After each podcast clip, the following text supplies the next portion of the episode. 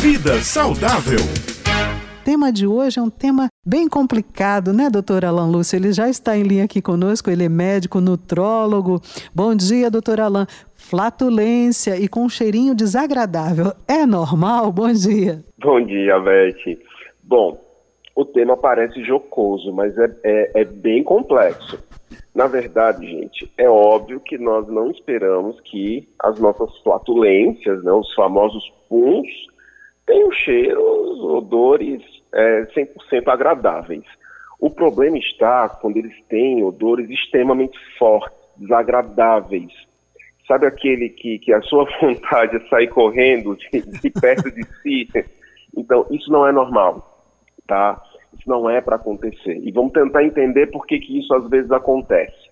Bom, a primeira coisa que a gente tem que pensar naquelas pessoas que têm flatos com um odor muito forte, muito desagradável, é verme.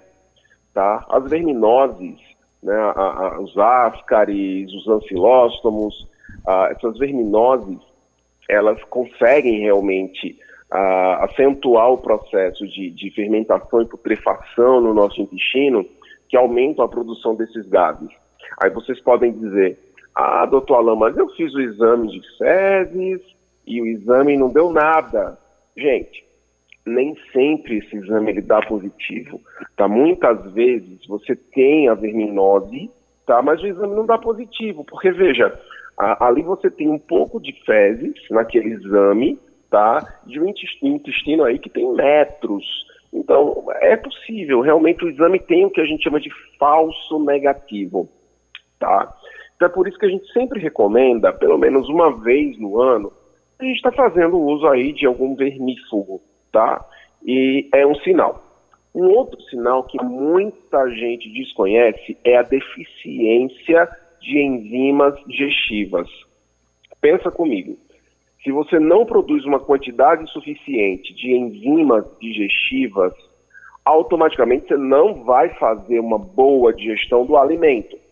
Se o alimento não é bem digerido, automaticamente bactérias e fungos que vivem naturalmente no nosso intestino vão fermentar aquele alimento mal digerido, que não era para estar tá ali, era para ter sido bem digerido.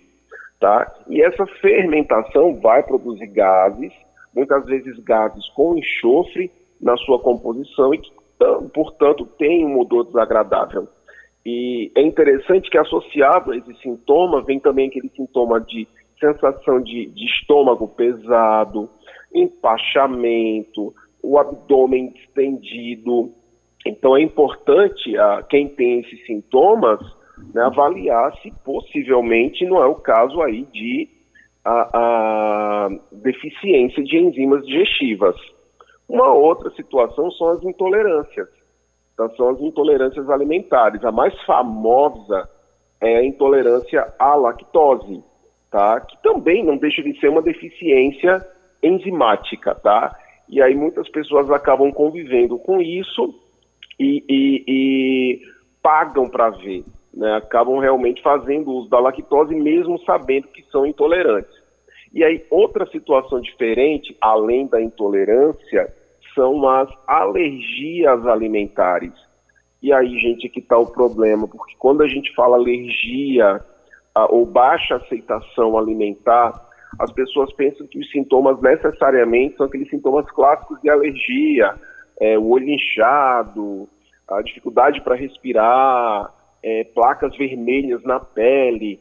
O pior que não, tá? Em alguns casos a gente tem essas alergias alimentares manifestadas como, por exemplo, é, diarreia, dores abdominais, má digestão, flatos, em alta quantidade e com odor desagradável, tá? Então, essas intolerâncias também podem cursar com esses sintomas. E lembrando, gente, embora se fale muito por aí na mídia sobre o glúten, glúten, glúten, leite de vaca, leite de vaca, leite de vaca, mas existem outros casos, tá? Eu já peguei pacientes, por exemplo, que a intolerância alimentar dele era em relação a cítricos, tá?